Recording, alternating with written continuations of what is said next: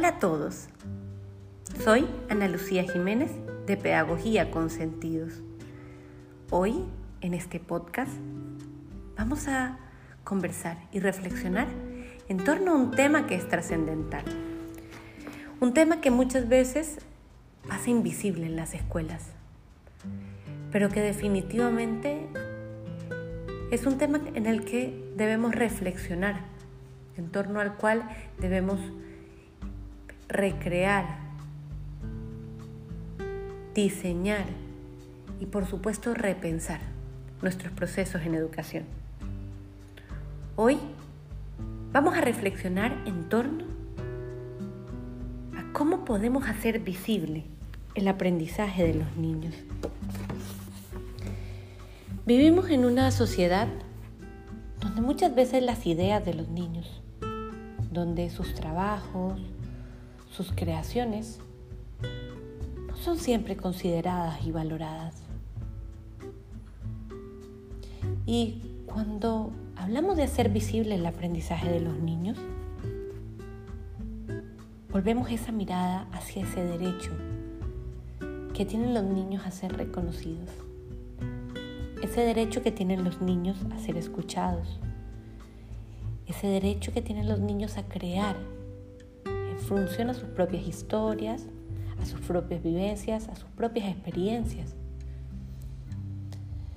En educación, sobre todo en eh, aquella más tradicional, muchas veces se busca un determinado estándar, un determinado molde Muchas veces igual esperaría que un niño y otro niño tengan una producción relativamente similar. Pero cuando pensamos en nuestra originalidad, esta idea de pensar que todos vamos a producir algo igual, cae por su propio peso. Y es que cada uno de nosotros tiene experiencias, vivencias, ideas, personalidades, emociones muy distintas. Y aquí quiero empezar señalando algo que creo trascendental. ¿Y qué es la escucha? En podcast pasados hemos conversado un poco de la importancia de la escucha, pero ¿cómo la podemos definir? Y quiero partir de la escucha al pensar las posibilidades que tenemos de escuchar a los niños, sus cien, sus miles de lenguajes, de símbolos. Cuando vemos una producción de un niño, podemos ver un sinnúmero de lenguajes, desde la parte artística, desde la parte verbal, desde la parte del modelado, desde el collage, desde la posibilidad de hacer una composición.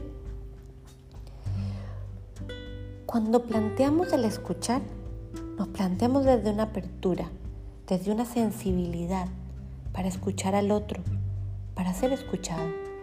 Y es una sensibilidad que parte de todos los sentidos. Una escucha que busca entender la originalidad, aceptar la originalidad, abrazar la originalidad de cada uno. Detrás de un acto sincero de escuchar deseo de entender, de descubrir. Hay una curiosidad, hay una emoción.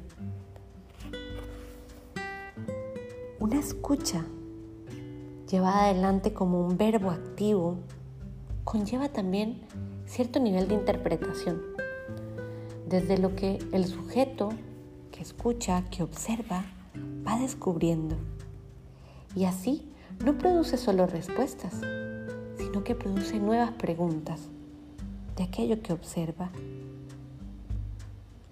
Cuando permitimos y escuchamos a cada uno de nuestros niños, permitimos y asumimos su visibilidad, las posibilidades que tienen ellos de darnos también un mensaje, de enseñarnos algo, de descubrir juntos algo, de entender nuestro contexto. Cuando pensamos entonces en la escucha como la gran posibilidad a través de la cual podemos ir haciendo visible, a través de la cual podemos ir descubriendo los intereses, las ideas, las personalidades y las emociones de nuestros niños, caemos en algo trascendental. Y es que cuando aprendemos y descubrimos la posibilidad que tiene el escuchar de manera activa a los niños, podemos encontrar todas las posibilidades, los procesos que van llevando adelante en sus aprendizajes. Y es allí donde entra la documentación. La documentación en la filosofía de Rayana se nos da un poco desde la posibilidad que tenemos de demostrar el proceso que siguen nuestros niños al descubrir, al aprender, al entender su contexto. Y esto no es solo desde el espacio educativo, desde el aula. Esto se da en el día a día de los niños, en su cotidianidad. Cuando nosotros documentamos y vamos recogiendo las ideas de los niños, sus creaciones, lo que nos dicen a través de sus lenguajes, sean verbales, sean artísticos, sea a través de modelado, de pintura, de teatro, de fotografía, vamos permitiendo entender el proceso metacognitivo atrás del aprendizaje. Entender así qué se preguntan nuestros niños, cómo forman los conceptos que dan de alguna manera la forma de su mundo, de su entorno. Cómo forman las imágenes que les permiten entender el contexto, entender el presente, pero también proyectarse hacia el futuro. Así, la documentación nos permite de alguna manera mirar esa transversalidad que tienen nuestros niños en sus procesos de aprendizaje. Y aquí creo trascendental el repensar cómo podemos llevar a los niños a través de lo que hacemos en el aula, a través de los proyectos, a través de las experiencias, a ir más allá de una disciplina para entender la transversalidad de los conceptos. Permitir que la duda y la incertidumbre formen parte de este proceso de aprender. Permitir así que los niños en su proceso de aprender hagan una construcción activa de su contexto, de su entorno, de sus experiencias. La documentación así no se presta solo a la interpretación sino que se convierte en interpretación en sí misma, porque empezamos a entender y a reflexionar en torno a cómo aprenden nuestros alumnos, en torno a cómo se forma esta identidad cultural, esta cultura de la infancia que es tan rica, que es tan extraordinaria. En este proceso de documentar, donde recogemos a través de imágenes, de frases, de experiencias, de interacciones. En esta documentación le damos una perspectiva diferente a la evaluación, porque ya el resultado no es lo único trascendental en el aprendizaje.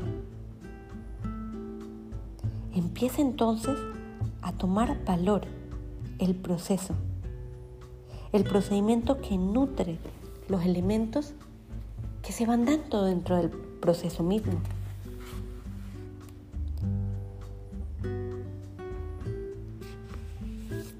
Aquí toma trascendental importancia la competencia del docente, la capacidad para entender la cultura de la infancia, la capacidad para descubrir los procesos de aprendizaje de los niños, sus preguntas, sus incertidumbres, su duda, para entender cómo se forman los conceptos, cómo se promueve en los niños el proceso de aprender. Y así el maestro se convierte en muchas cosas. A veces un maestro para documentar y para llevar sus procesos del aula será un director. Otras veces va a ser el encargado de montar la escenografía. Algunas veces será electricista. Y en épocas como las que vivimos actualmente, somos productores de televisión. Pero en este contexto que vivimos en la actualidad, en las posibilidades que nos da hoy, dentro de la pandemia que estamos viviendo del COVID, ¿cómo hacer real la documentación? Y aquí creo que una de las cosas trascendentales es el apoyo de la familia, el permitir, promover y acompañar, que ellos descubran a través del documentar el proceso de su hijo al aprender,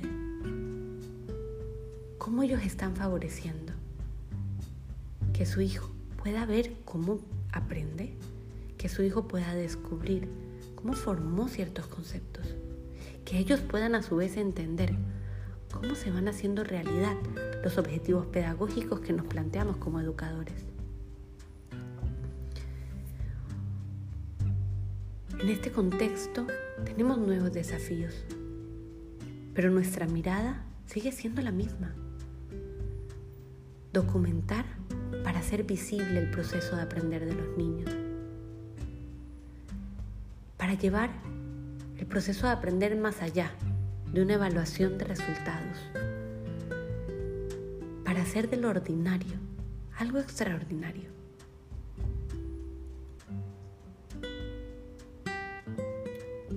Nuestra mirada como educadores debe permitir y debe promover el acompañar a nuestras familias para que ellos descubran y entiendan también la importancia de la documentación.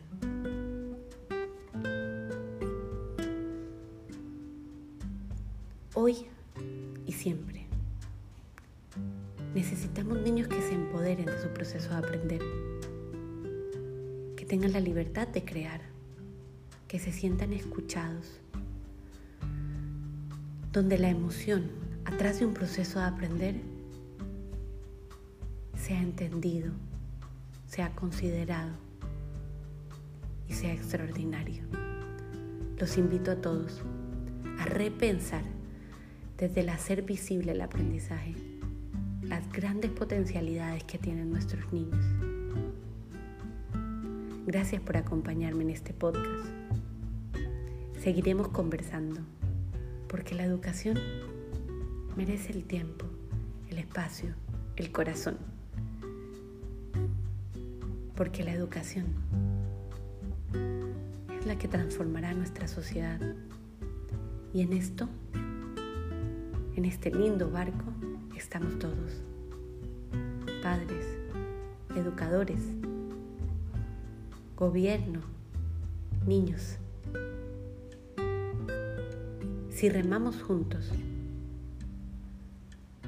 por una educación de calidad, por una educación donde el niño sea escuchado, donde sus ideas, sus intereses sean nuestra brújula, podremos transformar la educación. Gracias y me despido. Hasta un próximo podcast.